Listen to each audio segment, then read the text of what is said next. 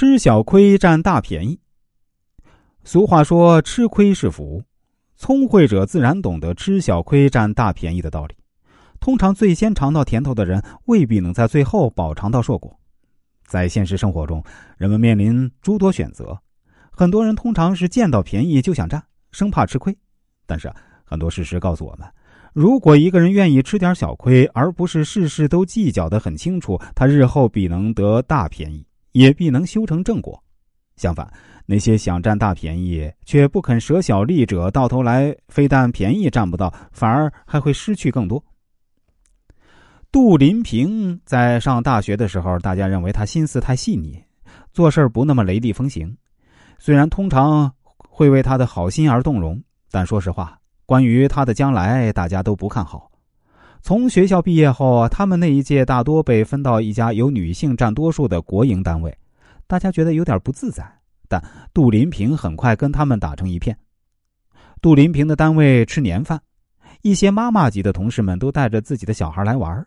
一般没有结婚的女子，顶多出于礼貌过去逗孩子几分钟。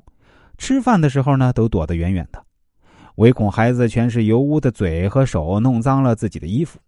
但杜林平却不然，他看起来真是爱那帮孩子。他坐在小孩子旁边喂他们吃饭，给他们擦鼻涕，结果自己不仅没吃好饭，而且干净的衣服也弄脏了。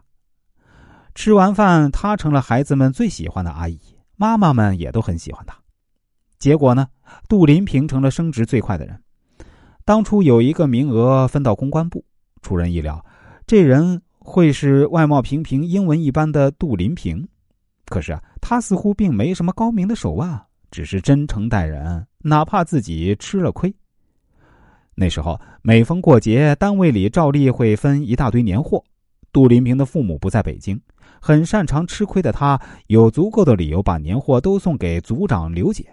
那虽然杜林平在北京也有很多亲戚，但杜林平很清楚刘姐对他意味着什么。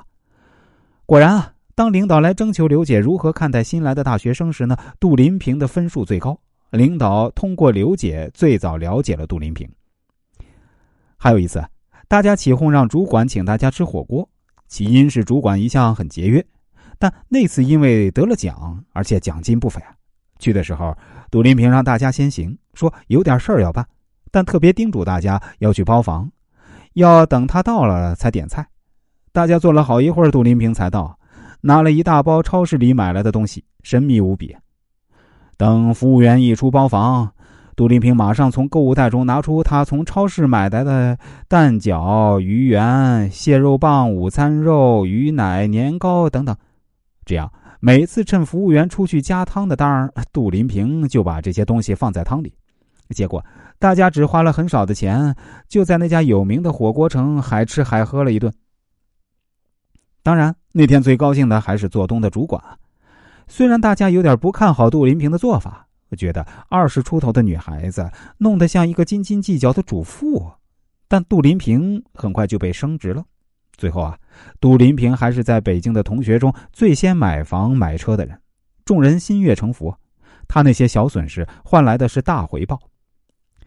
有的人放弃让步或吃些小亏，不是因为他们真的很傻。而是因为他们明白自己不可能获得所有的机会和利益，既然如此，还不如自己吃点小亏。这看上去似乎有些损失，但回报丰厚。而不懂这样做的人呢？虽然表面看来一时得到了机会和他想要的东西，但从长远来看，他却失去了更多利益。人行走于世，如果我们都有所欲望，那么在吃亏和得福之间，就不能总盯着眼前的利益去计算。换句话说，人生的每一步都为将来着想，着眼于未来，吃点小亏才能有更大的回报。不懂吃亏，就不懂得完美的领悟人生；不懂吃亏，就不会成就一番事业。其实啊，吃亏是一种美德。在现实中啊，人们面临诸多选择，很多人通常是见到便宜就想占，生怕吃亏。其实，吃点小亏，有时会占到大便宜。